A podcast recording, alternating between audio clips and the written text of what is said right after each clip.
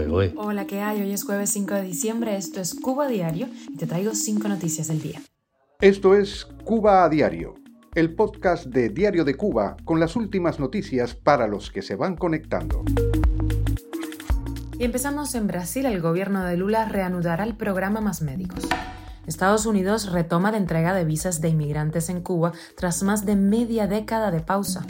Ayer hablábamos de cuatro líneas de crucero estadounidenses que fueron multadas por utilizar puertos en La Habana, pues resulta que dos de ellas van a apelar el fallo en su contra por lucrar con una propiedad confiscada en Cuba. Y el año 2022 cierra con 34 feminicidios y el mismo silencio oficial ante el problema. ¿Y qué saben los cubanos de los alimentos que les venda el gobierno por la libreta? Te contamos los detalles. Esto es Cuba a Diario, el podcast noticioso de Diario de Cuba. Y el programa Más Médicos, cancelado durante la gestión de Jair Bolsonaro en Brasil, se reanudará según las autoridades de ese país. La agenda de retomar más médicos parece ser inmediata. Dicen que quieren colocar galenos en todos los municipios brasileños en un corto periodo de tiempo. La prioridad serán los propios profesionales de la salud brasileños formados en el exterior y luego vendrían los extranjeros. El programa Más Médicos fue creado en el año 2013 por la administración de Dilma Rousseff Joseph Cuba anunció su salida en el año 2018 por la incompatibilidad de este programa con Bolsonaro. Recordemos que el gobierno cubano suele quedarse con más de un 70% de los salarios de los profesionales, que además en algunos países, como en México, se les limita sus derechos y libertades personales. Estamos hablando incluso de la confiscación de los pasaportes. La Embajada de Estados Unidos en Cuba reanudó ayer miércoles sus servicios consulares y la tramitación de visados, tras una pausa de más de cinco años y a siete meses de que Joe Biden anunciara varias medidas que revierten políticas de la administración de Donald Trump. El reinicio de operaciones se produce tras unos meses de acercamiento entre Washington y La Habana que el régimen tacha de insuficientes.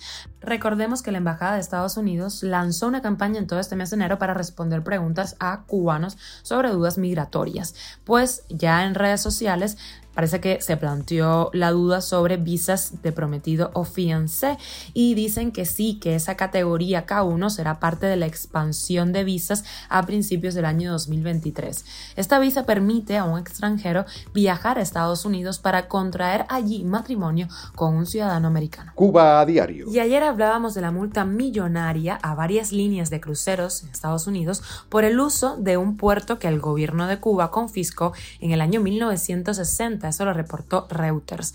Carnival Corp y Royal Caribbean dijeron el martes que apelarán el fallo del tribunal estadounidense que les ordena a estas líneas y a otras dos eh, pagar una multa tremenda a Havana Docks A nombre de dos ciudadanos estadounidenses que afirman ser descendientes de los propietarios originales de la terminal portuaria de cruceros de La Habana.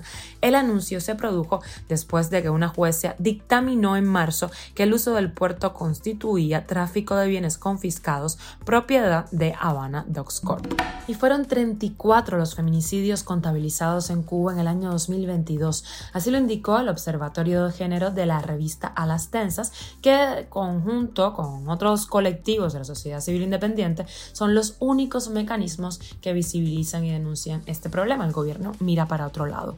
Las provincias con mayor cantidad de casos fueron La Habana con 8 y Camagüey y Matanzas con 5 respectivamente. De esas 34 muertes violentas, dos implicaron la muerte de los hijos menores de la mujer con el propósito de causar mayor daño.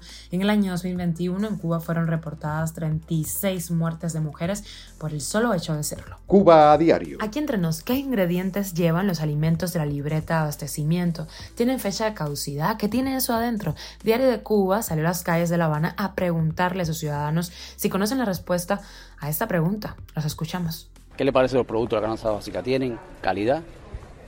Bueno, sí, tienen su calidad. ¿Calidad? ¿Cuál calidad? Ninguna. Bueno, la calidad es la de siempre. Es lo mismo de siempre, es lo mismo de siempre. ¿Qué te quiere que te diga? Buena, mala, regular, lo mismo de siempre, caballero. Calidad como tal, yo pienso que es lo que nos dan. No hay de otra. No menos. ¿Verdad? Sí, para una persona es muy poco. ¿Cree que tengan calidad? Regular. ¿Qué opinión le merece la calidad de los productos que compran en la web? A veces los frijoles vienen muy malos. Sí, pues son frijoles muy duros, son aunque usted los ponga en remojo, no se ablandan. Y los chícharos son durísimos también. El arroz se viene bueno, pero cuando no viene picado, el chícharo con cualquier cantidad de gorgojo, no te dan el producto como es. ¿Y los productos cárnicos? ¿En algún momento han tenido que volver, devolverlo porque estén en mal estado? No, yo, A gente hasta sí, ahora. A gente sí, sí, sí, anda eso gente. A veces vienen echados a perder. ¿Y a quién tú le reclamas? Al bodeguero, pero él me dice que no tiene culpa porque la nevera está rota. Porque nadie tiene culpa de nada, pero nada sirve. Y si vas para poder popular y si vas a algún lado. vaya eso ahí, ahí a perder tiempo, porque todo el mundo lo que te da es una explicación y nadie resuelve nada. Conoce cuál es lo- la composición de los productos, por ejemplo, el aceite, cómo está compuesto, el picadillo, cómo está compuesto, que dicen que es enriquecido, esas cosas. No, del picadillo no sé de qué está compuesto. El picadillo sabe cómo lo preparan, el pollo. El pecadillo no sé. El café es el mismo de siempre, que es mezclado, nunca ha sido puro. No me he fijado. ¿Conocen de qué están compuestos estos productos? No, no sé. El cubano se ha adaptado al problema de que la canasta básica es así. Ya teníamos otras opciones que ahora no tenemos por el motivo que sea. Entonces imagínate. Y de extra, un papurrí de Latinoamérica. El 61% de los ciudadanos chilenos desaprueban la gestión de su presidente Gabriel Boric. Ocupa el cuarto lugar de políticos peor valorados por una encuesta del Centro de Estudios Públicos publicada ayer. Y por otra parte, Perú valora impedir el ingreso al país del exmandatario boliviano Evo Morales por injerencia. El expresidente de Bolivia, aliado del destituido mandatario peruano Pedro Castillo, es acusado de asusar las protestas en el sur del país andino. La presidenta de Perú, Dina Boluarte, pidió a Evo Morales dejar de intervenir en los asuntos internos de Perú. Esto es Cuba a Diario, el podcast noticioso de Diario de Cuba, dirigido por Wendy Lascano y producido por Raiza Fernández. Y hasta aquí por hoy. Mañana nos escuchamos nuevamente. Esto es Cuba Diario. Nos puedes encontrar en Spotify, Apple Podcast y Google Podcast, Telegram y síguenos en redes sociales. Ahí en Instagram siempre dejamos como un resumito de, de este podcast y nos puedes sugerencias, eh, no sé, dudas. Te escuchamos. Yo soy Wendy Lascano y te mando un beso enorme.